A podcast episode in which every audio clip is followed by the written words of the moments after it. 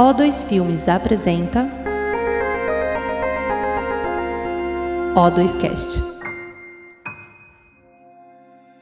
Olá, esta é mais uma edição da série especial Pandemia do O2Cast. Eu sou o Fernando Chiesi, formado em cinema e trabalho no mercado como assistente de direção. Os convidados de hoje são da produtora Filmes de Plástico. A Filmes de Plástico é formada pelo Gabriel Martins, Maurílio Martins, André Novaes Oliveira e pelo produtor Tiago Macedo Correia. Hoje vamos conversar com os diretores, produtores, roteiristas e montadores Gabriel Martins e Maurílio Martins. Gabriel, Maurílio, tudo bem com vocês? Tudo ótimo. Tudo certo, estamos aí. Então, a Filmes de Plástico é uma produtora que ela já tem 10 anos né, de atividade.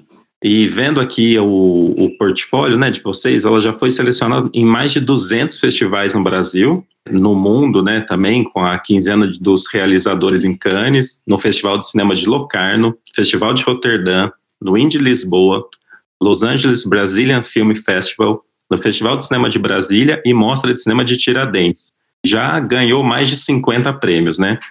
Eu queria entender como que começou, assim, vocês, né, que são tão jovens, assim, o interesse pelo audiovisual, como que vocês foram se juntando e como que nasceu a Filmes de Plástico? Fala, Gabriel, você é o jovem. é, bom, é, eu e Maurílio crescemos em bairros vizinhos, respectivamente Milanês, o meu bairro, e Laguna, o bairro que o Maurílio cresceu, que estão localizados na periferia de Contagem, bem na divisa de Contagem com Belo Horizonte. Nós temos uma diferença de 10 anos entre nós dois, assim, somos de gerações diferentes e a gente nunca se conheceu de fato no bairro.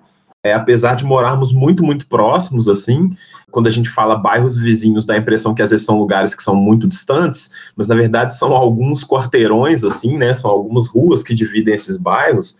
E é uma região periférica que, quando eu e o Maurílio crescemos, o bairro estava se formando ainda, então Durante muito tempo a rua da minha casa nem era asfaltada. Um bairro muito misturado, assim mesmo, de famílias que foram morar lá, é, pessoas que tinham já uma, uma, uma situação financeira às vezes um pouquinho melhor, com outras que, que não tinham, tinham uma situação financeira muito ruim, então é um bairro muito misturado, assim. E eu e Maurílio, a gente entrou na, na faculdade, no Centro Universitário UNA, em 2006. Duas coincidências, porque é, o Maurílio entrou, decidiu entrar no turno da manhã, quando na verdade tudo indicava para ele não fazer o turno da manhã, porque em tese ele iria trabalhar, né, durante o dia, tá, faria mais sentido para ele naquele momento fazer o turno da noite. E eu entrei porque eu estava meio testando para poder fazer o vestibular no final do ano. Eu tinha tentado cinema no ano anterior e não tinha passado, tinha tentado na USP. E aí eu fiz o vestibular da UNA meio que como um teste, assim, mas pensando que no final do ano eu tentaria uma universidade pública. É, e eu ganhei bolsa para poder estudar na faculdade, bolsa integral durante todo o curso. Maurílio também estudou com bolsa. É, no primeiro dia de aula, a gente se apresentando assim na turma, em algum momento surgiu esse, a gente se falou assim, surgiu esse assunto de que éramos ambos de contagem, especificamente dessa região. E bateu um certo uma surpresa enorme assim, porque é uma região que nunca teve um cinema de fato próximo assim, é, ou mesmo um centro cultural ou algo específico que tivesse uma, uma atividades relacionadas a cinema. Então nós dois crescemos apaixonados com essa arte, mas sem uma perspectiva muito clara de fazer isso na nossa região, né, no bairro. Era um lugar que a gente passava muito muito do nosso tempo assim. E de repente a gente se acha na faculdade e começa essa relação muito forte assim de amizade. Inicialmente a gente não falou de cara em 2006. A gente teria uma produtora que se chamaria Filmes de Plástico, mas a gente certamente saberia que a gente ia trabalhar junto por muito tempo. Provavelmente em algum momento, de fato, construindo uma produtora que só veio a ser nascer como Filmes de Plástico mesmo em 2009, quando a gente assinou um primeiro filme, que é o filme de sábado, como filme de plástico. Essa é parte da história. Não sei o que, que o Maurílio quer comple comple complementar aí. Hoje, acho que a gente já contou tanto essa história e já falou tanto sobre isso, e às vezes dá até uma sensação de que, que possa ser algo comum, algo muito simples. Dois amigos se encontrem e resolvam fazer filmes. Mas eu acho que tem uma particularidade, e, e talvez seja o que é de mais brilhante na nossa trajetória é o que mais abrilhanta, não o que mais brilhante, mas o que mais abrilhanta a nossa trajetória. E é nesse lugar específico não se tinha ideia, não se ou não se nunca tinha se ouvido falar alguém pudesse gostar de cinema. Então, tanto para mim, eu me achava a única pessoa daquele lugar que tinha essa aspiração, como o Gabriel também. Então, na verdade, é, esse encontro na UNA, ele foi um encontro de duas pessoas que viviam num lugar específico da, da cidade, numa configuração socioeconômica muito específica, em que ambos acreditavam que eles eram os únicos ali. Então, toda a minha força, toda a minha canalização sempre tinha sido: bom, eu preciso conhecer pessoas do cinema, eu preciso é, fazer um curso, porque eu preciso, enfim, cinema é essa arte coletiva, eu preciso encontrar pessoas. Aí foi uma surpresa e uma emoção muito grande quando no dia da apresentação que nós nos descobrimos, né? Tanto que isso foi num, numa terça, quarta-feira, no sábado, eu já fui à casa do Gabriel. E a partir dali eu acho que se configurou é, toda a minha vida profissional. Eu falo isso com muito orgulho, assim, que é, toda a minha vida profissional está atrelada à vida do Gabriel. Porque, nesse sentido, foi a partir desse encontro. Eu não sei como, como eu seria é, enquanto cineasta se não tivesse havido esse encontro. Porque foi através do Gabriel que eu conheci o André e que eu conheci o Tiago. E foi através do Gabriel que veio o desejo de montar uma produtora. Então não era só fazer filme, era fazer filme, montar uma produtora, discorrer sobre aquele lugar que nos era comum, trazer aqueles rostos, trazer aquelas histórias. Então isso foi muito potente. Já no primeiro mês de amizade, a gente já estava filmando um curta, a gente já estava com ideias uma porção de ideias, algumas delas a gente segue trazendo até hoje. Então foi um encontro muito impactante. Eu costumo dizer que eu, eu, gosto muito de ouvir histórias de como bandas se formaram, de como que havia ali, às vezes em lugares improváveis, cidades pequenas, e que grandes bandas se formaram porque nessa configuração do, do, do, do espaço e do tempo, algumas pessoas se juntavam se identificavam e potencializavam umas outras.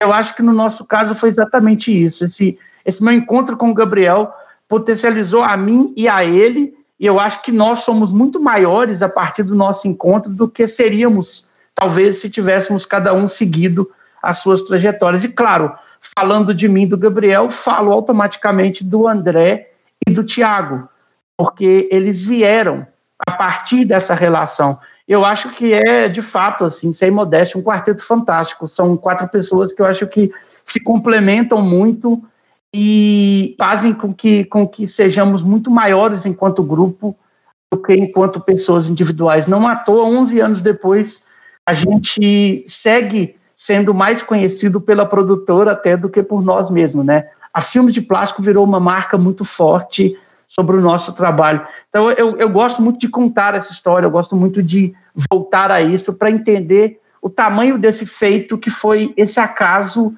em que é, eu tivesse de fato optado sem poder fazer aquele curso de manhã, eu era bolsista do ProUni, e o Gabriel ter feito essa opção do seu lado de também fazer aquele curso, ainda que aquela universidade não fosse a preferência inicial dele, né? Ele queria ir para uma universidade pública. Então, esse encontro no meio do universo que acho que propiciou a gente estar aqui hoje, é, 11, quase 12 anos depois, falando sobre o que é a Filmes de Plástico, sobre o que é o nosso trabalho, sobre, sobre isso. A história é muito legal. E assim, queria. A gente conversou né, semana passada com Afonso Shoa, né? Que também é do núcleo de contagem. E eu queria ver do ponto de vista de vocês agora, assim, qual que é a explicação para esse boom que teve em Contagem de não só, né, o aparecer, aparecer um cinema tão bom em Contagem, assim, premiado Brasil, mundo afora, foram políticas de incentivo, foi o início de um curso, foi a política do filme Minas, que, né, patrocinava os filmes, queria entender um pouco do ponto de vista de vocês, assim, o que que proporcionou esse boom de contagem, assim? Acho que é tudo isso que você falou e mais um tanto, assim, né? eu acho que essa geração que se forma, tanto quem vem ali de contagem, quem cresceu em contagem e mora ainda, ou mesmo quem está em Belo Horizonte, é um universo todo muito cinéfilo, assim, acho que é uma, é uma geração que se forma bastante ancorada na cinefilia, que tem a ver também com uma certa tradição de Minas e pela maneira como a nossa geração cresceu com muitos festivais de cinema em Belo Horizonte, né? Com uma sala muito potente que é a Cine Humberto Mauro, né? Uma sala que sempre teve uma programação muito rica, gratuita, e festivais como o Festival Indie, o Festival de Curtas, a Mostra de Tiradentes de alguma forma, né? Se passando em Minas, mas esses vários eventos que foram, que talvez tiveram seu auge no momento em que a gente estava se formando, ou que essas gerações estavam se formando, assim, estudando na faculdade, é, consequentemente com mais tempo também para poder se, se, dedicar e ter essa gana de estudar e aprender.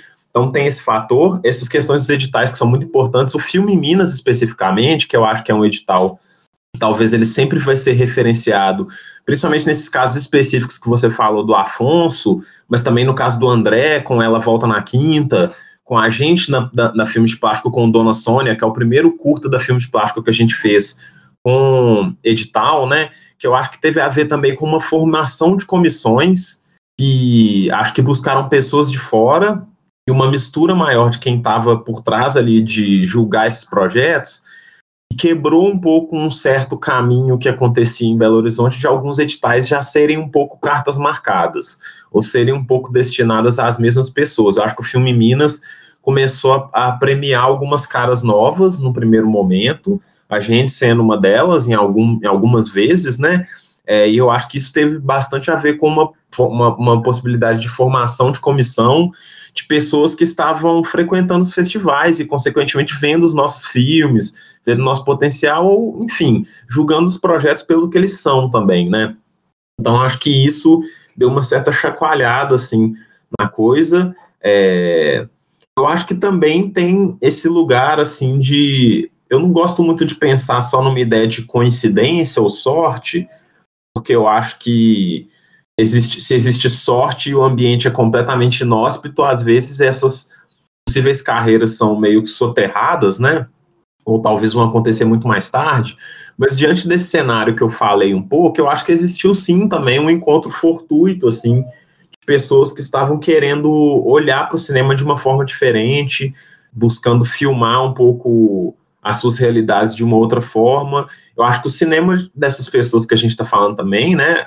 Eu, Maurílio, André, Afonso, é um cinema que também foi se transformando ao longo do tempo, né? Essas pessoas faziam filmes de uma forma no começo, hoje fazem de outra forma, se interessam por outros lugares. É, e são pessoas profundamente interessadas na arte cinematográfica, assim. Então, tem uma série de questões assim de geração que a gente pode falar. Eu acho que essas que eu falei são algumas delas. É, e eu acho que tem uma coisa muito importante, só complementando mesmo o Gabriel, e que é um aspecto que talvez ele vá ser melhor investigado daqui a 10, 15 anos, que é de entender também essa geração periférica, porque apesar da diferença de idade, mas tanto eu quanto o Gabriel, quanto o André, quanto o Afonso, nós somos filhos de pessoas que vieram de fora. E por que, que se escolheram a periferia? Quase sempre porque era o único lugar. Então, esse impulso, esse, esse empurrão que a economia dá nas pessoas, né, para que, que vá para uma parte mais isolada da cidade, porque ali o terreno é mais barato, é, levou uma série de pessoas que eram oriundas do interior, ou interior de Minas, ou de outras cidades, e depois essas, os filhos dessas famílias, principalmente os mais novos, ou da geração seguinte, que é o caso do Gabriel, é, é, são esses que afloram, né? Então é quase que uma primeira geração das periferias alcançando esses espaços.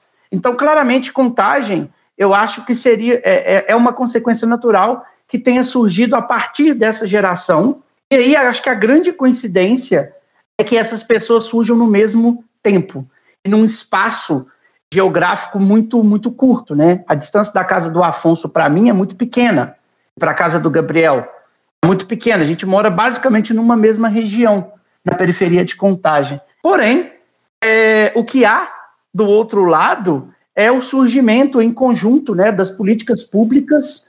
Você tem uma política pública é, é, muito forte no Brasil nesse período.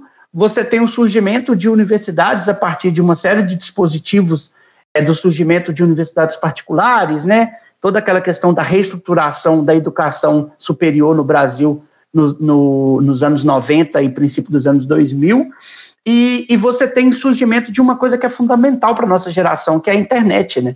A internet surge em 94 no Brasil, início de 95, mas ela só se consolida mesmo no início dos anos 2000.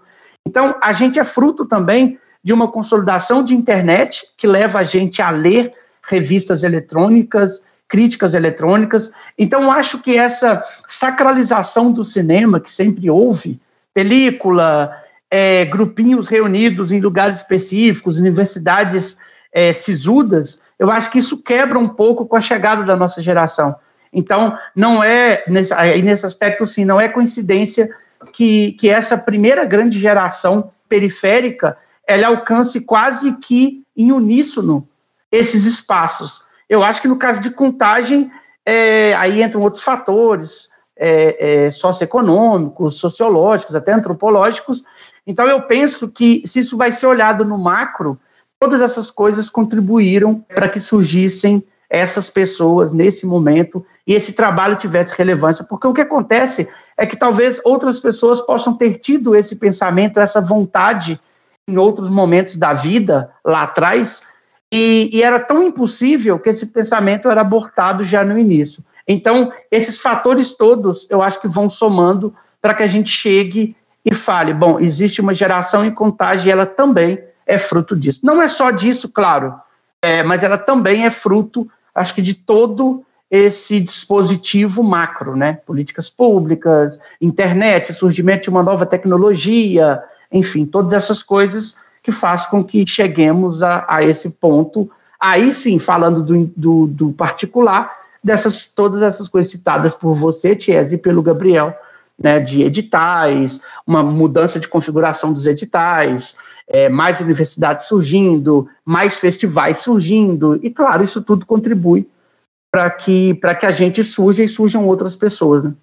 Contagem é, economicamente falando, a terceira cidade principal né, de Minas Gerais. Mas, assim, o que mais chama atenção é que vocês, né, os cineastas de contagem, assim, que a gente está conversando, o Afonso também, vocês saíram da periferia, né, especificamente, e os filmes de vocês são totalmente voltados para a periferia, né? Então, o que, que mudou, assim, em contagem, né? Ela virou, ela foi mostrada para o mundo como uma cidade periférica, assim. E o que, que aconteceu? Criou-se um núcleo hoje em contagem, é, a gente vai conseguir dar continuidade para essas produções, assim? O que, que mudou em Contagem? Eu acho, assim, o nosso desejo é que, de fato, houvesse uma mudança nessa perspectiva em relação ao cinema mais forte, né? Porque eu acho que, de alguma maneira, a gente... Acho que para muitas pessoas que acompanham o cinema brasileiro, Contagem passou a existir enquanto uma cidade real a partir desses filmes, né? E dos apontamentos que essa nossa geração trouxe para a cidade eu acho que não houve uma resposta muito concreta quanto um reconhecimento desse cinema. Acho que é uma coisa ainda em construção, acho que é uma coisa que a gente ainda está entendendo, né? Então não consigo apontar um movimento em que existe esse, esse lugar de um pareamento, né, entre o que está acontecendo dos nossos filmes e o que a cidade está. Porque que, que passa por várias questões, né? Passa pela, pela, pela maneira como o cinema brasileiro é visto pela maior parte das pessoas, como o cinema brasileiro independente é não visto, né? Muitas pessoas, eu acho que ainda a gente está construindo uma carreira que ela tem um alto volume em muitos veículos de imprensa, é, a cada dia, a cada mês que passa, me parece que as pessoas estão mais interessadas assim em ouvir a gente. Eu e Maurílio, desde o ano passado, com No Coração do Mundo, assim, até agora, assim, a gente vem falando muito assim sobre contagem, sobre o nosso espaço, sobre esse lugar que a gente cresceu e tem um afeto enorme, onde estão nossas famílias. Mas eu acho que pra, daí para isso acontecer de uma maneira mais ampla, é, acho que ainda é um processo em construção, né? Eu acho que a chegada, por exemplo, do temporada Netflix, acho que fortalece muito isso, né? Tem um caso engraçado que o André tinha mudado num apartamento em Contagem, próximo da casa do pai dele, mas morando sozinho, né? E aí um dia ele escutou o vizinho dele escutando, vendo temporada. Ele reconheceu o som vizinho que ele não conhecia, que nem sabia que o André morava lá. estava espontaneamente vendo, assistindo temporada. É, então eu acho que tem esse, esse, esse tipo de é, atalho, por assim dizer, né? Que é a chegada a Netflix pegar um filme nosso e passar, mas de outra forma, a gente ainda encontra um caminho um pouco difícil de chegar de uma maneira mais ampla e fazer um barulho mais amplo. Assim, a cidade está em constante transformação, o nosso bairro, principalmente, assim, é, talvez até de alguma forma a gente consiga mapear isso pelos filmes, dos curtas até o longa, esse processo grande de transformação. Nosso bairro hoje tem muito mais comércios, o nosso bairro hoje tem um shopping, enfim, é, teve uma mudança aí acontecendo, um shopping que, que inclusive foi onde No Coração do Mundo estreou, mas é isso, eu acho que é um desafio enorme, e talvez é o desafio que a Filmes de Plástico hoje se encontra maior ansiedade para poder lidar com ele de frente, é a gente conseguir conversar de forma mais ampla, assim, né? Porque a gente está tá muito feliz, assim, com esse reconhecimento a cada dia maior que existe. Estamos aqui falando um podcast com vocês, né? Mas eu acho que ainda tem esse caminho, assim, para traçar que é difícil, né? A gente sabe que é um grande dilema no cinema brasileiro, mas que acho que a partir daí a gente vai conseguir falar um pouco melhor sobre esse impacto dos filmes na cidade, que já estão acontecendo de alguma forma, mas que a gente deseja que ele seja muito maior. É isso, e tem. A gente está com uma proposta, né? A gente vem com ela há algum tempo, de montar uma, uma escola de formação e aperfeiçoamento para jovens é, de periferia. E a ideia é que ela seja estabelecida fisicamente lá na região, porque também nos, nos incomoda, de certo modo, é essa pecha da gente ter saído dali, porque essa sensação de exclusividade ou de meritocracia, sabe? Ah, a gente conseguiu, isso é muito ruim, isso nos incomoda. Então, para a gente é vital também que isso possa ser um processo contínuo de, de surgimento, é, de formação.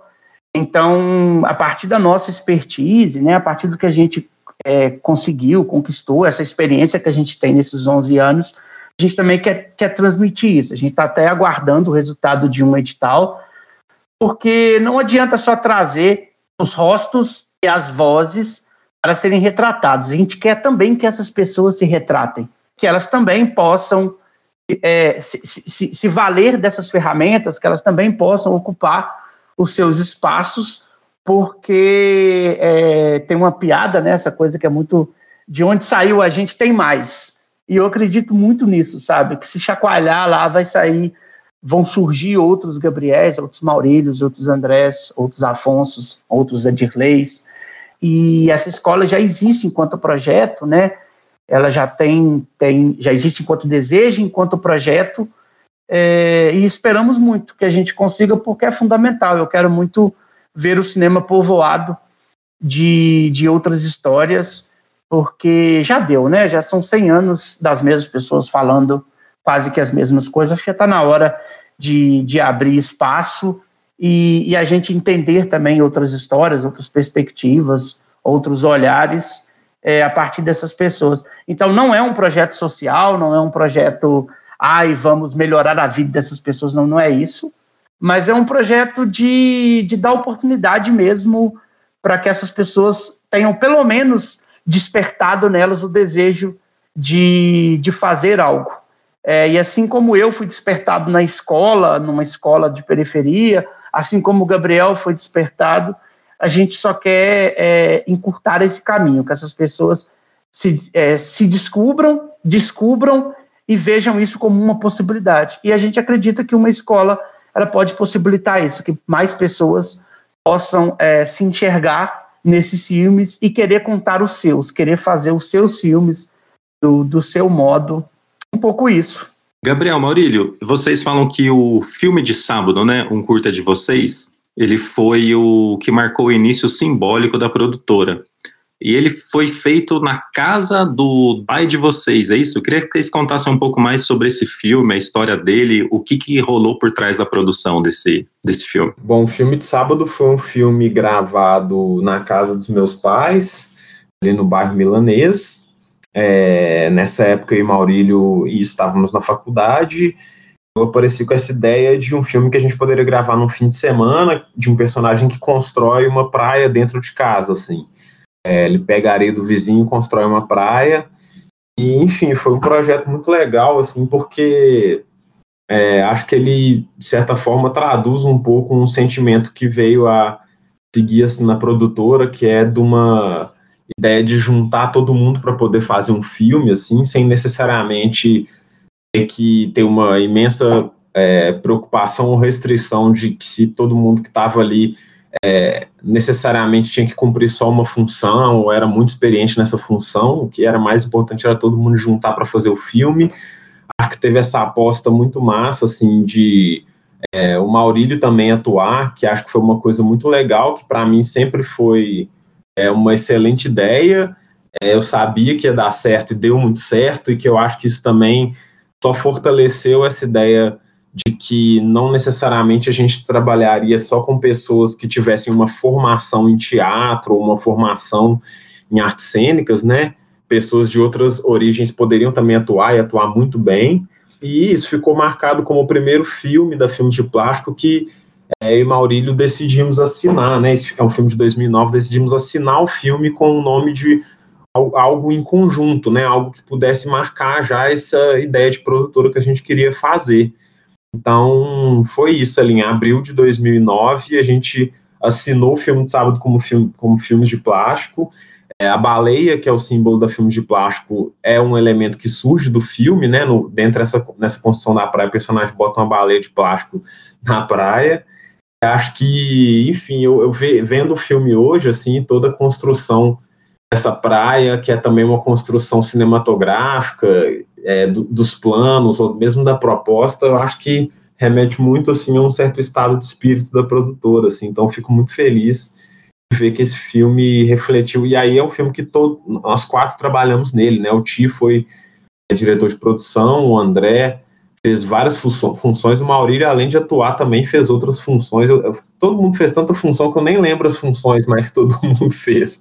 Eu acho que circulou por várias coisas, isso foi muito legal. Acho que o filme ficou do jeito que ficou, essa energia muito massa. É, esse, esse simbólico, né, de, da baleia, ela virou esse símbolo e é, e é, é algo muito forte para a gente até hoje. Isso eu acho muito massa que isso tenha vindo num, num projeto de curta, rodado em um dia, e sem maiores pretensões. Ao mesmo tempo, tem ali uma linguagem cinematográfica muito é muito bem articulada, né?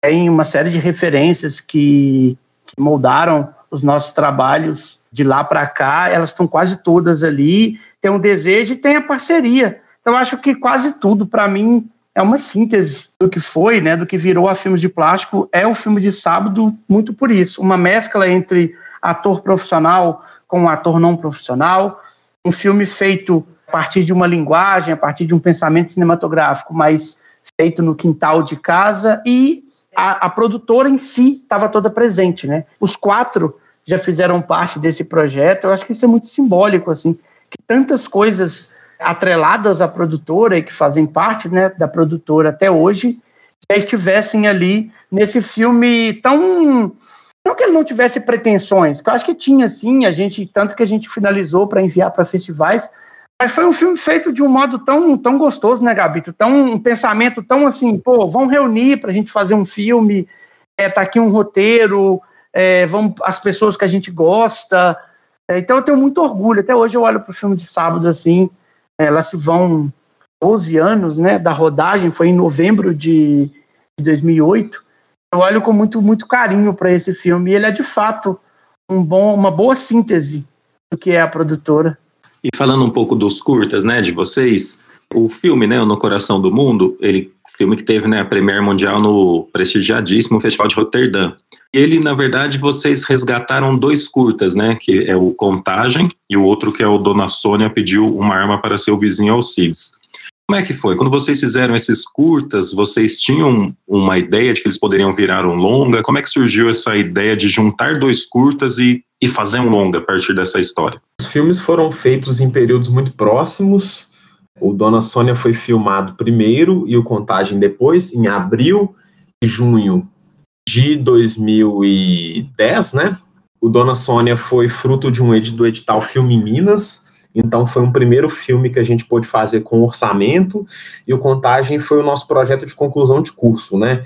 junto com uma monografia que falava sobre um texto, assim, um artigo, né, que falava sobre personagem, a câmera e o espaço, analisando o filme do Eduardo Valente no meu lugar e o Mal dos Trópicos do Akshat Pong e Veracetacu. Então, são dois filmes que nascem muito próximos, e têm formatos que eu acho até bem diferentes, apesar de compartilhar uma ideia de uma visão da periferia com é, fortes traços de gênero, ou mesmo fortes traços de intervenções artísticas, assim, acho que não é um filme, não são filmes naturalistas, por assim dizer, né, eles trabalham talvez até um campo místico em alguma, em, alguns, em alguma circunstância, assim, eu achei interessante, assim, que foram dois filmes muito marcantes, que ficaram fortes por esse lugar, mas no momento da sua feitura a gente não necessariamente cogitou que esses dois filmes seriam unidos, né? Isso foi um amigo do Maurílio que, ao ver os dois filmes juntos, fez essa provocação.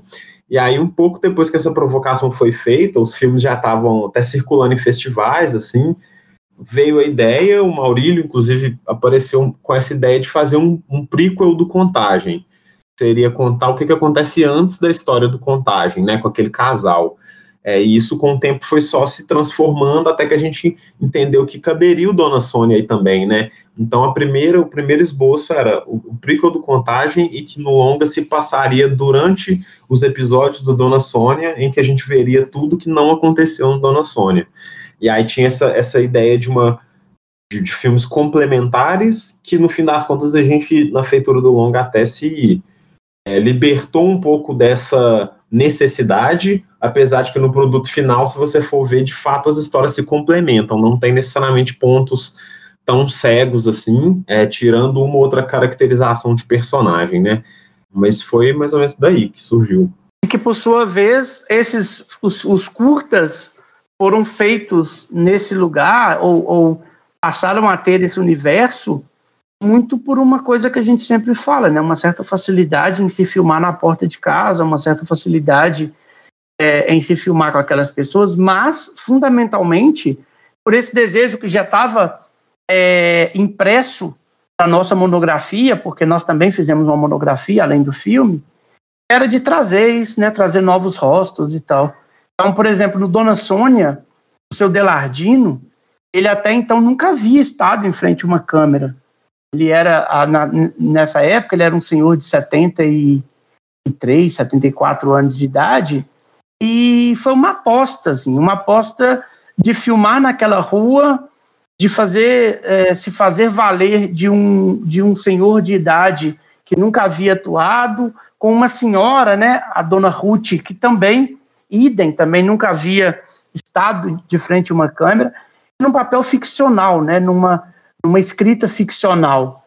É, e o, o, o, Dona Sônia, o Contagem foi a mesma coisa, né? Tiver, tivemos elementos parecidos e novamente o filme rodado na mesma rua. Isso, sem que a gente percebesse, ou sem que a gente tivesse ideia, a gente começava a criar um universo muito rico de, de gênero, né? É, dessa mescla, como o Gabriel fala, de traços de gênero em curtas que se passavam no mesmo espaço. Então, daí essa, essa, essa chegada ao longa, é, ainda que não tenha sido por nós diretamente, né? Precisou de que outras pessoas viessem e falassem com a gente de que se interessava por aquele universo, mas de certo modo a gente já construía isso desde sempre, né? Porque, inclusive, um culto que nós nunca conseguimos fazer, Gabriel e eu, que também se passava ali perto e também tinha já uma, uma estocada é, no, no, nos gêneros. Então isso é muito massa. Eu olho, quando eu olho para o coração do mundo hoje e vejo como que ele começou a surgir, né? De fato, lá atrás, o Gabriel com um roteiro, Dona Sônia é, mostrando para gente, ganhando o edital, depois um conto que ele havia escrito. Na verdade, era um roteiro que chamava o conto da o conto da, das, como é que qual era o nome, Gabriel? O conto das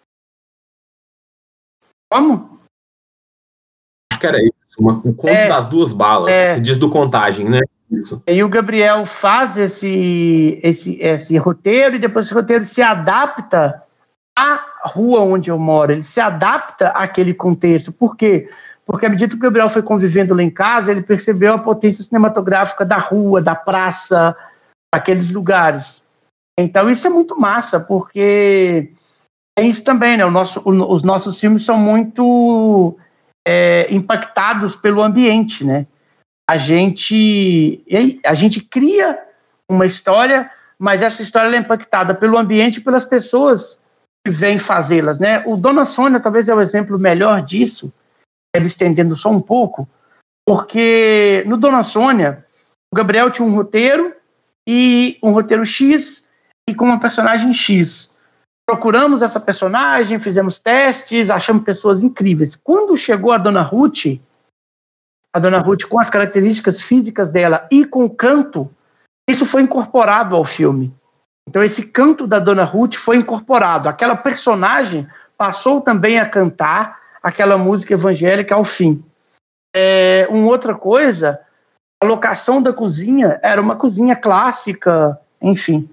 E, e quando nós conseguimos uma locação é, ali, ali na região mesmo, né, na esquina da minha casa, é, eu falei para o Gabriel, cara, consegui uma cozinha ótima aqui, mas não tem nada a ver com o que você pediu, mas eu acho incrível enquanto proposta. O Gabriel chegou, e isso é muito maravilhoso, porque ele chegou, olhou e falou assim, cara, que foda. Quando ele falou aquilo, ele automaticamente começou a trocar o roteiro na cabeça dele. Quando chegou para filmar, aquela cozinha, que, é, que era uma cozinha de fato detonada, ela já não tinha telhado, ela estava para ser demolida, passou a ser a cozinha de uma personagem que está num estado constante de uma confusão. Aquela cozinha passou a significar muito mais é, é, para aquela personagem do que qualquer outra encenação. E tem o plano famoso, né, que acho um dos planos mais bonitos da filmografia da Filmes de Plástico, é um traveling em que a câmera vai e de repente aponta para o céu e você percebe que, aquele, que aquela cozinha não tem teto. Ela é aberta, não tem teto. Então isso é muito foda de como que esse espaço também comunica com a gente, como que essas pessoas, é, elas não são só postas nos nossos filmes, elas contribuem é, de um modo muito intenso, né? Então os filmes acabam é, se parecendo e fazendo parte de um mesmo universo, também por isso. Não só porque a gente concebe assim, mas porque é, essas pessoas, né, e esse lugar tem vida própria e acaba que essas vidas dão a esses filmes nossos, né, a esse espaço fabular uma certa característica. Aí foi uma consequência natural que a gente chegasse no, no coração do mundo, chegasse nessa potência do No Coração do Mundo, já absorvendo tudo isso que havia acontecido nos curtas. E aproveitando um pouco o gancho do que vocês responderam, é, vocês trazem essa realidade, né? Por exemplo, a própria rua de vocês para a tela. E uma coisa que a gente percebe nos filmes de contagem que eles têm em comum é que eles sempre tratam a periferia, né? O próprio Coração do Mundo a gente está falando de uma mãe que vai abortar, mas ela resolve ter o filho e acaba virando mãe solteira, né? Uma outra personagem, a obesa negra presidiária, que na, na cadeia ela sofre abusos sexuais. Então, assim, a intenção é essa, né? A gente sempre dá essa voz à periferia, né? É um cinema urgente que pede isso? Ah, eu sinto que, na verdade, o nosso movimento é de simplesmente tratar com uma sinceridade, assim, honestidade, múltiplas histórias que existem, assim, né? Eu vejo que a gente, obviamente, a gente não se esconde, assim, de tratar temáticas mais duras, porque elas fazem parte, assim, da história desse bairro, da história dessa região, e, enfim, essas histórias que existem são consequências de como a própria região se formou, da, da, das questões que existem ali pelo abandono do Estado, mas mais que isso também são essas personagens e como essas personagens responderam também a essas adversidades, né? É, a gente não não quer tratar essas, essas questões também que sejam mais complicadas como algo que a gente vai estar tá olhando as personagens sempre de cima para baixo, assim, acho que existe uma, um enfrentamento assim horizontal de um interesse bruto assim por pensar quem essas pessoas são, é, de onde essas pessoas vêm. Eu acho que os nossos filmes todos assim têm um lugar forte do personagem assim. E eu acho que os nossos filmes são guiados por, por essas subjetividades. É, e nos longas metragens isso é, é, ainda mais forte, né? Até pelo tempo de convívio assim.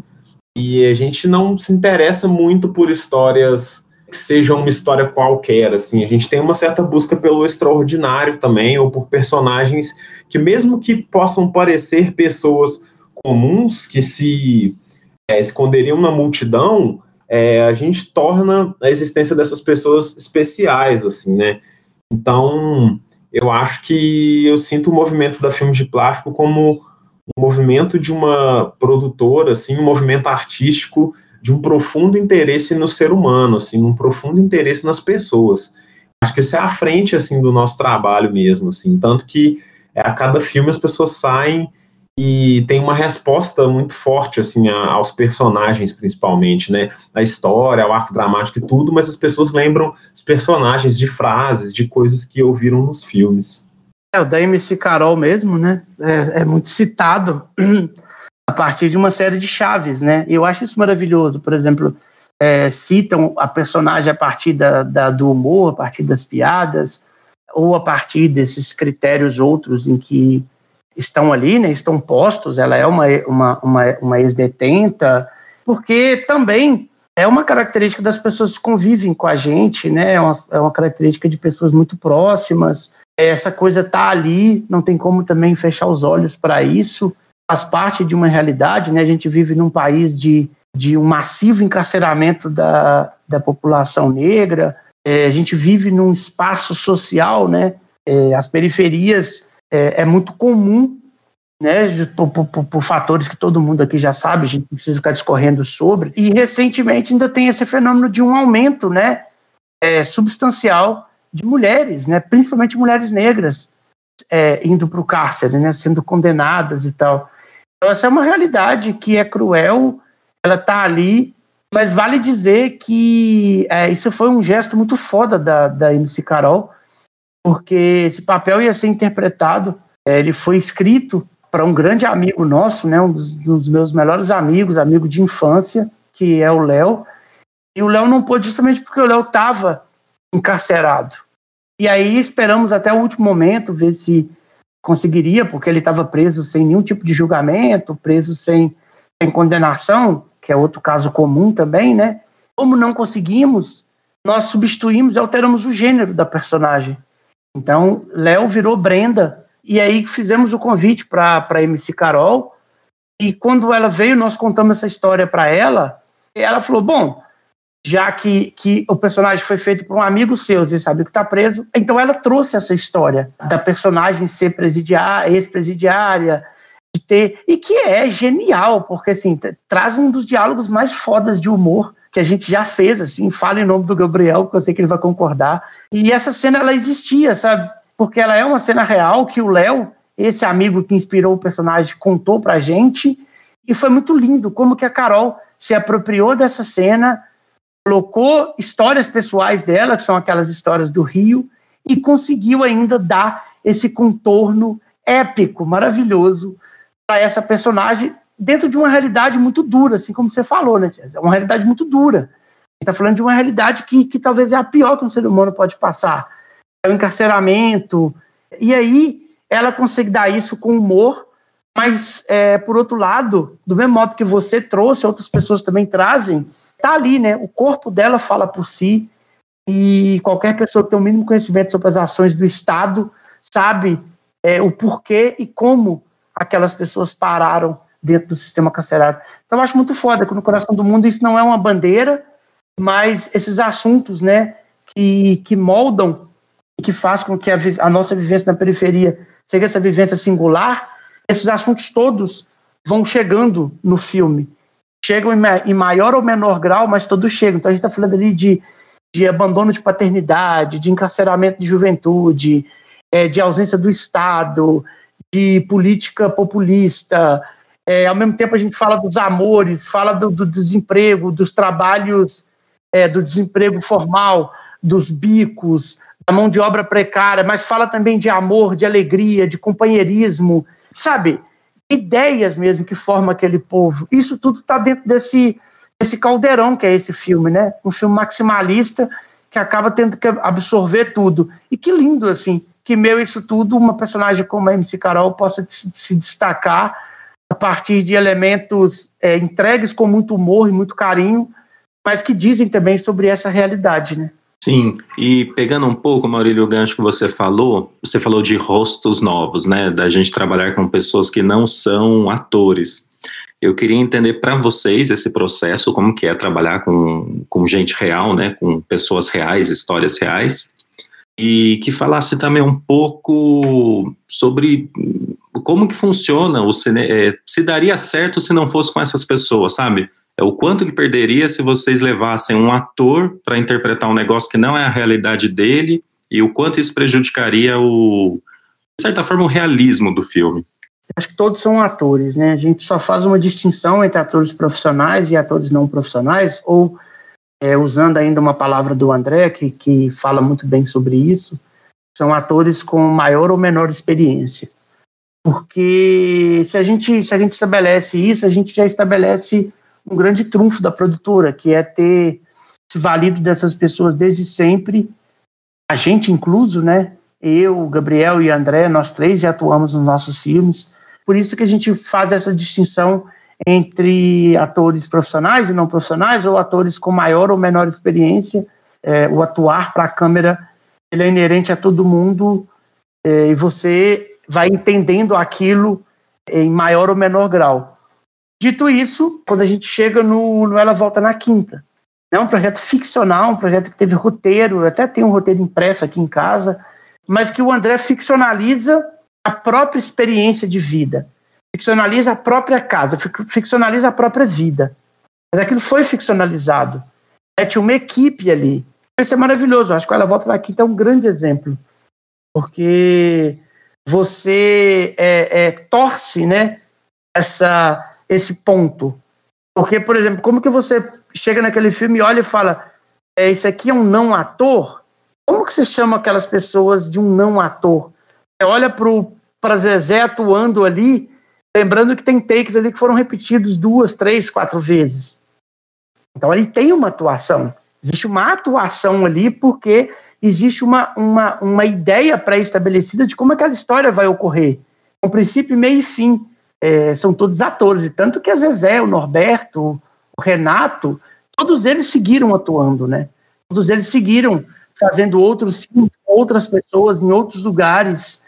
E eu acho que sim, concordo com você, eu acho que os nossos filmes só existem porque existe essa troca, esse intercâmbio entre o que a gente quer o que a gente almeja, que é baseado numa linguagem cinematográfica, que é baseado nos arquétipos cinematográficos que a gente, com os quais a gente cresceu, quando ele é intercambiado com esses rostos, com esses corpos, com essas histórias, eu acho que resulta na potência de surgirem personagens como a Selma, por exemplo, que a Selma é o quê? A Selma é uma, uma você traz ali o estofo, né, o conhecimento, o brilhantismo, a genialidade da Grace passou com toda a formação que ela tem, mas é, dentro de um personagem que foram criados, personagens que foram criados a partir da convivência que Gabriel e eu temos no dia a dia.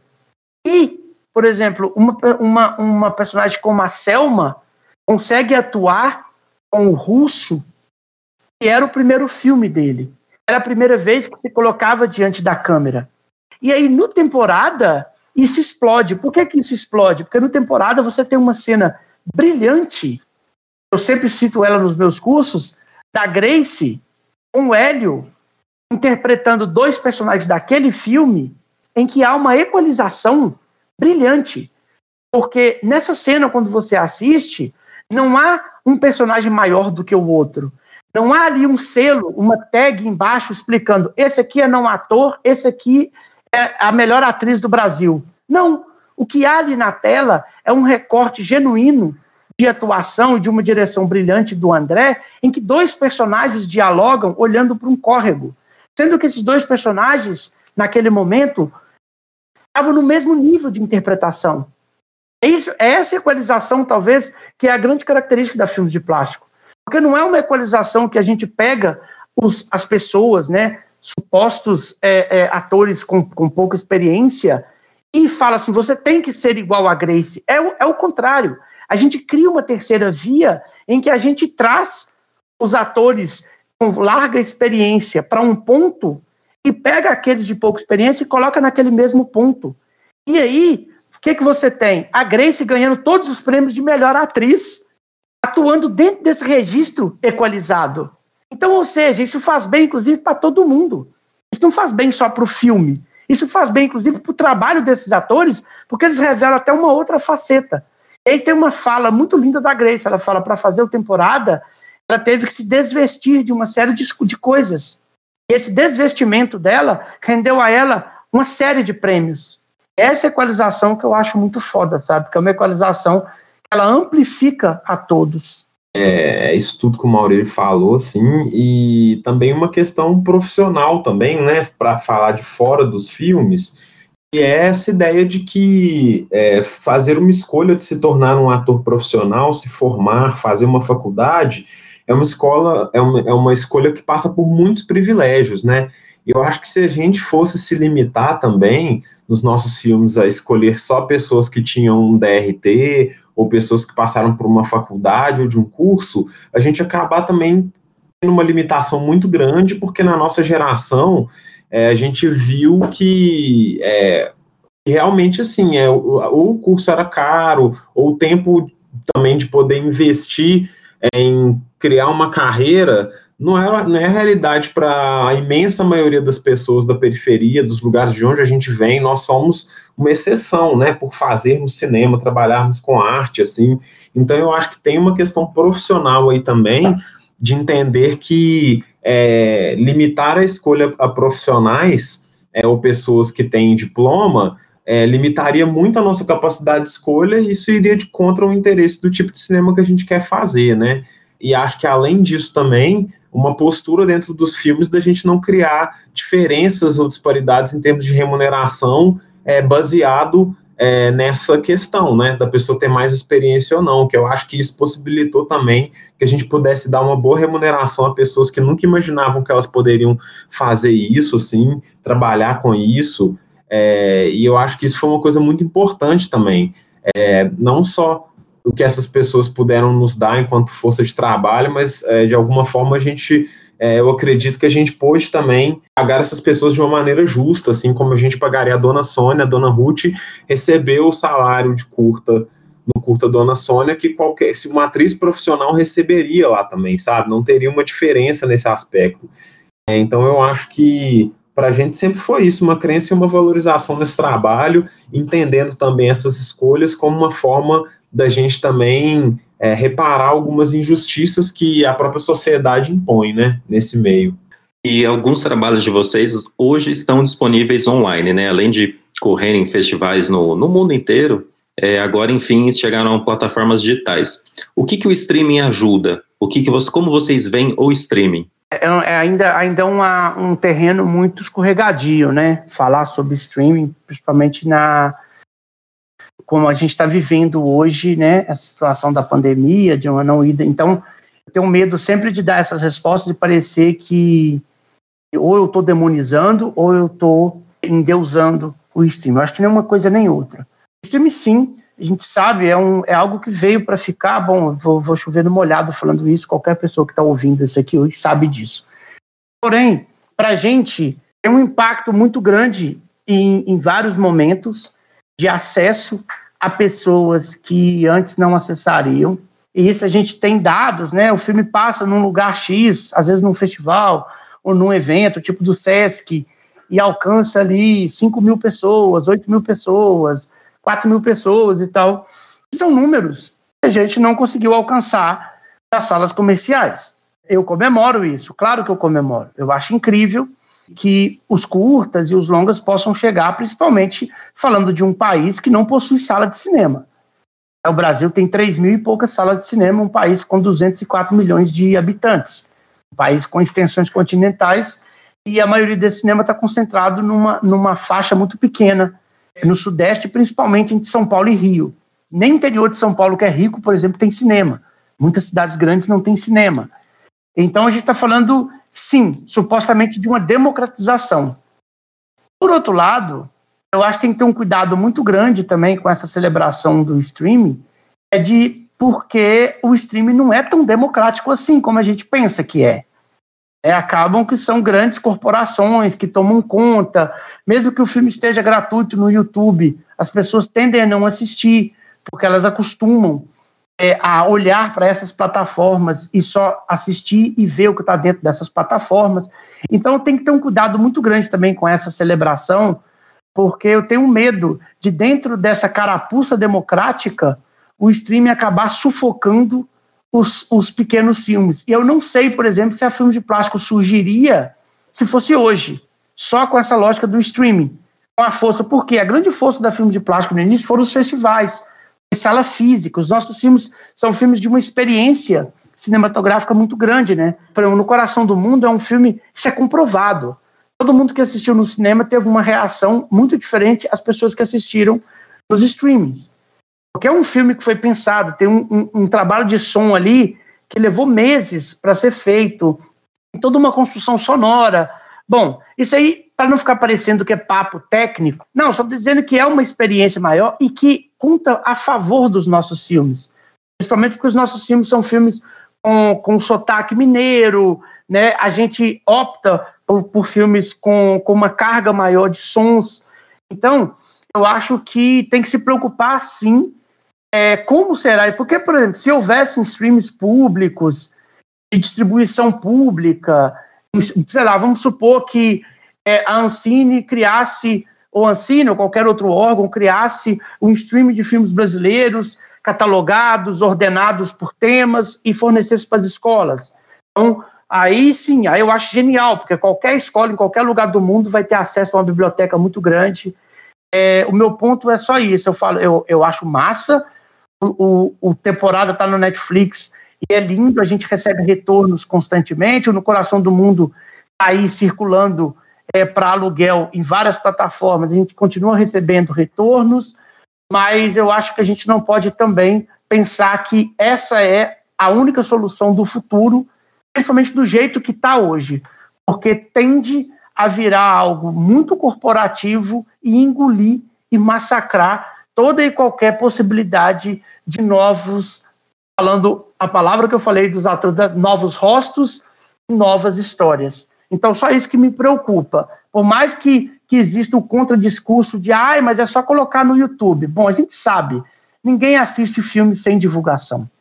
É, é, isso aí é uma falácia da indústria para você acreditar que você está dentro de um processo justo democrático. E nós não estamos. Os filmes continuam sendo elitistas e a exibição continua sendo o grande gargalo, mesmo com o streaming, mesmo com a internet, todo mundo tendo acesso. Ainda é um processo complicado. Então, assim, eu, eu louvo, aplaudo e acho sim que é a, a, a, uma das grandes ferramentas do futuro.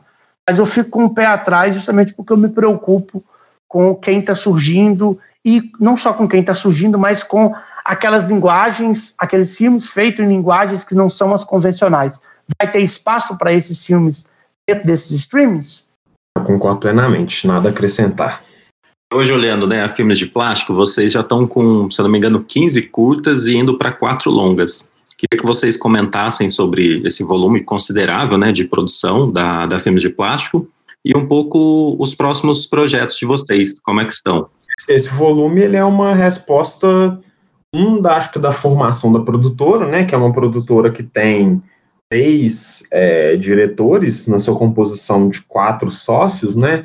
Três diretores roteiristas que estão sempre escrevendo, e mesmo o Thiago, que assume uma, uma função majoritária de produtor, também sempre está trazendo ideias, agora recentemente está querendo mais escrever também. Então eu acho que é apenas um reflexo disso. A gente sempre teve muita ideia, a gente sempre quis produzir muito, a gente produziu muitos filmes sem necessariamente depender de incentivo é, de, de, um dinheiro público, né, editais, então a gente conseguiu fazer lá no início muitos filmes de uma forma até rápida, assim, é, então acho que é isso, assim, no caso dos longas metragens a mesma coisa, a gente sempre está com alguma ideia, a gente sempre está com um projeto para entrar em edital, é, enfim, nesse momento a gente tem algumas coisas paralelas acontecendo assim na produtora, bom, de futuro próximo a gente tem a intenção de lançar ano que vem o Marte 1, foi o último longa, um dos últimos, foi o penúltimo longa-metragem rodado e que a gente pretende lançar no que vem, dependendo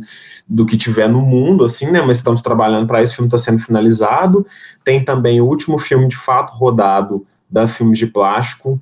É um filme da Thaís Fujinaga, de São Paulo. É o primeiro longa-metragem filmado da Filmes de Plástico que não é dirigido por nenhum dos sócios, dirigido por uma mulher. Se chama A Felicidade das Coisas, né? Tô, é um título que mudou recentemente, eu acertei, né, Maurílio? É, tô.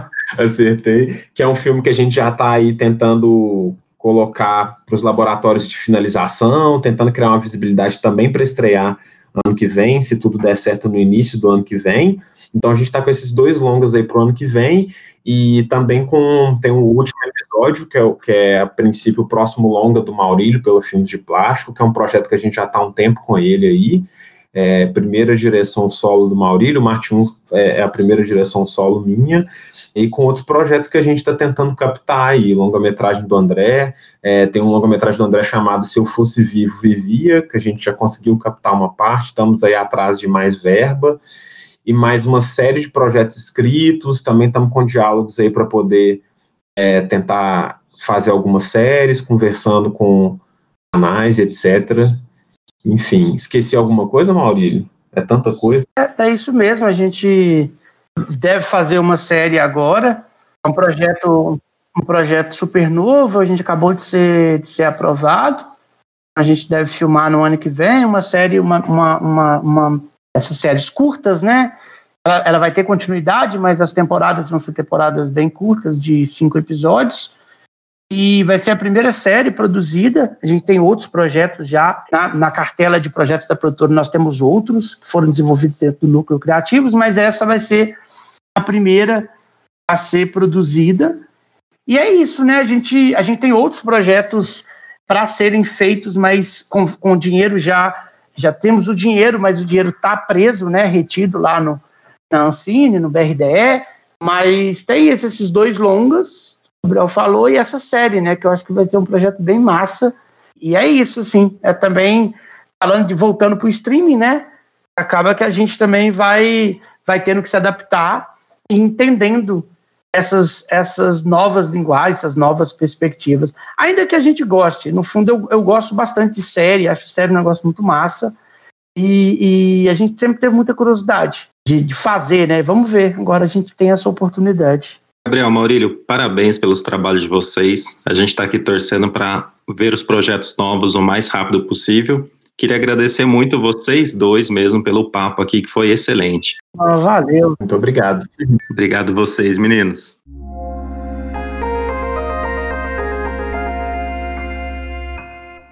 Esse foi o O2Cast, com episódios publicados semanalmente. Siga a O2 nas redes sociais para saber mais. Até a próxima!